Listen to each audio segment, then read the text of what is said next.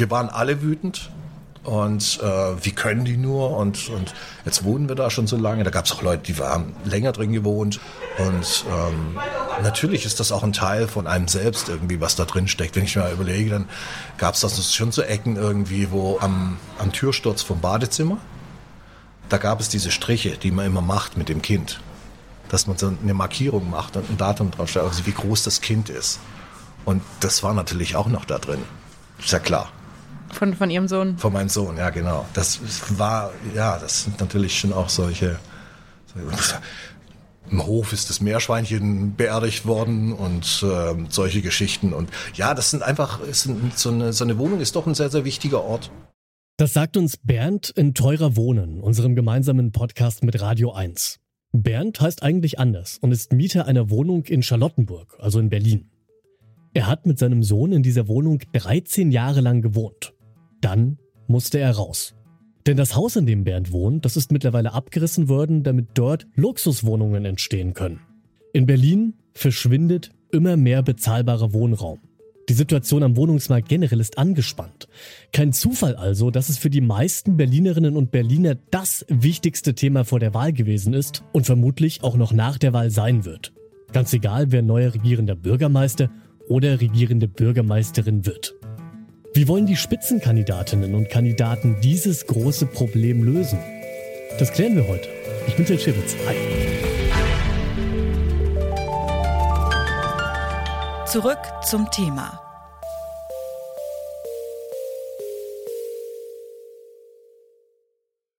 In Berlin fehlen mehr als 200.000 Wohnungen. Und die wenigen Wohnungen, die neu gebaut wurden, die sind oft nicht mehr bezahlbar und jetzt wird durch Inflation und durch Kostensteigerungen nochmal weniger gebaut. Ja, was den Wohnungsmarkt betrifft, hat die Stadt Berlin in den letzten Jahrzehnten versagt. Das muss man so klar sagen. Nun werden am Sonntag das Abgeordnetenhaus und die Bezirksverordnetenversammlungen neu gewählt, nachdem gegen das Ergebnis der Wahl 2021 ja geklagt worden ist. Spitzenkandidatin für Bündnis 90 Die Grünen ist Bettina Jarasch. Sie möchte eine grüne Stadt und bezahlbaren Wohnraum für alle kombinieren und dafür an allen Stellschrauben gleichzeitig drehen. Ich möchte, dass in dieser Stadt nur noch gefördert wird, wer dauerhaft bezahlbaren Wohnraum schafft, dass nur noch Baurecht bekommt, wer dauerhaft bezahlbaren Wohnraum schafft und dass sich nur faire Vermieter noch auf dem Berliner Markt, äh, Wohnungsmarkt unterwegs sind. Das bedeutet, ich möchte, dass alle Vermieter einen Anteil dazu leisten, dass wir genügend bezahlbaren Wohnraum haben. Die Landesunternehmen, die Genossenschaften und auch die Privaten. Und dafür braucht es auch Ordnungsrecht. Bettina Jarasch hat uns außerdem noch erzählt, dass sie mehr Förderprogramme und auch mehr Nachverdichtungsmöglichkeiten nutzen will. Das klingt kompliziert, bedeutet aber eigentlich nur, das auszubauen, was bereits da ist. Diesen Ansatz verfolgt auch Kai Wegner von der CDU. So hat er es am 24. Januar im Kandidatencheck von Radio 1 betont. Na, wir müssen die Potenziale nutzen, die diese Stadt hat. Wir haben ja äh, oben im Buch ein großes Baufeld, was jetzt wieder umstritten ist, weil Grüne und Linke das verhindern. Ähm, wir haben äh, die Möglichkeit, Dachgeschossausbau voranzubringen. Wir haben die Möglichkeit der großen Supermärkte, wo extrem große Flächen versiegelt sind, wo wir draufbauen könnten. So, ich habe das Gefühl, die Potenziale unserer Stadt werden einfach nicht genutzt. Und ja, ich will auch die Randbebauung am Tempelhofer Feld, weil wir schlicht und ergreifend Wohnraum brauchen. Kai Wegner fordert außerdem, die Mieterinnen und Mieter wirksamer zu schützen. Er sieht dabei den Bund in der Verantwortung.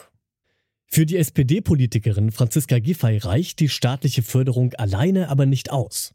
Im ZDF Morgenmagazin vom 10. Februar hat sie erklärt, wir haben in diesem Jahr über 700 Millionen Euro hier im Landeshaushalt. 136 Millionen davon sind vom Bund, aber einen großen Betrag, um sozialen Wohnungsbau zu fördern. Und auch bei den Privaten muss man sagen, na klar können die nicht bauen, wenn sie anschließend pleite sind. Aber wenn wir Anreize schaffen, wenn wir sagen, ihr bekommt Steuererleichterung, ihr bekommt soziale Wohnraumförderung, wenn ihr sozialen Wohnraum baut, dann kann man die Privaten mit ins Boot tun. Und das muss man auch. Franziska Giffey ist im Dezember 2021 zur regierenden Bürgermeisterin ernannt worden. Damals war das Ziel der Berliner Koalition aus SPD, Grünen und Linken, jedes Jahr 20.000 neue Wohnungen zu bauen. Doch das haben Giffey und ihre Koalitionspartnerinnen nicht geschafft. Aktuell sind es nur 7000 neue Wohnungen. Es braucht also scheinbar auch private Wohnungsbaugesellschaften, sagt Giffey. Doch die Privaten, die haben sich in der Vergangenheit quergestellt. Warum also nicht auf das setzen, was sich bewährt hat? Und das sind für den linken Spitzenkandidaten Klaus Lederer eben die öffentlichen Wohnungsbaugesellschaften. Wir haben sechs öffentliche Wohnungsbaugesellschaften, die müssten Baukapazitäten bündeln. Sie müssten auch versuchen, äh, dauerhaft äh, Planungskapazitäten äh, zu bündeln und an sich zu binden. Und dann wären wir sicherlich in der Lage, auch jenseits des Aufs und Abs des Marktgeschehens und jenseits der großen Risiken, die wir ja anders abfedern können in der öffentlichen Regie, mit Eigenkapital für die Wohnungsbaugesellschaften tatsächlich auch nennenswert weiteren Wohnraum zu bauen, um denjenigen, die hierher gekommen sind, denjenigen, die jeden Tag rackern, und trotzdem keine Wohnung finden, die Möglichkeit zu geben. Sebastian Schaja von der FDP hingegen will sich erst einmal um strukturelle Probleme kümmern. Ich glaube, wir brauchen jetzt dringend eine äh, mietsenkende Neubauoffensive. Wir müssen ein ähm, Baubeschleunigungsgesetz auf den Weg bringen, was die Möglichkeiten schafft, schneller, einfacher und auch kostengünstiger zu bauen. Wir brauchen eine Typenbaugenehmigung. Das heißt, äh, damit können wir Baukörper einmal genehmigen und vielfach bauen in der Stadt und müssen nicht nochmal ein Genehmigungsverfahren durchlaufen. Im Augenblick dauert die Baugenehmigung länger als der eigentliche Bauvorgang in der Stadt. Es müssen also erst einmal die Rahmenbedingungen für ein gutes politisches Klima geschaffen werden, in dem überhaupt alle bauen wollen. Nicht nur Chaya von der FDP, sondern auch Christine Brinker von der AfD sehen hier ein Problem in der immer noch existierenden Enteignungsdebatte. Das hat sie Radio 1 im Kandidatencheck gesagt. Wir müssen die unselige Enteignungsdebatte endlich zu einem Ende bringen, weil wir müssen uns klar sein, ohne private Bauherren, ohne private Investoren können wir hier den Wohnungsneubau nicht in dem Maße forcieren, wie wir das brauchen. Das sind sie also, die Antworten der Berliner Spitzenkandidatinnen darauf, wie sie in einer möglichen Regierung mehr bezahlbare Wohnungen schaffen wollen. Die braucht Berlin gerade ganz dringend. Denn Wohnen ist ein Grundrecht und die eigene Wohnung ist ein Zuhause, ein wichtiger Ort.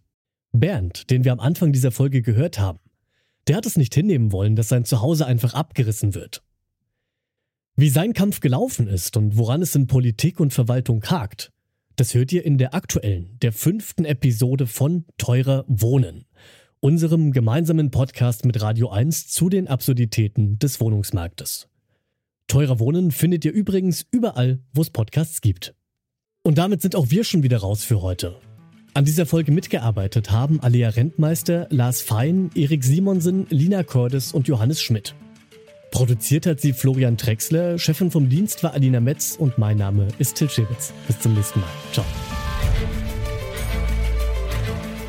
Zurück zum Thema vom Podcast Radio Detektor FM.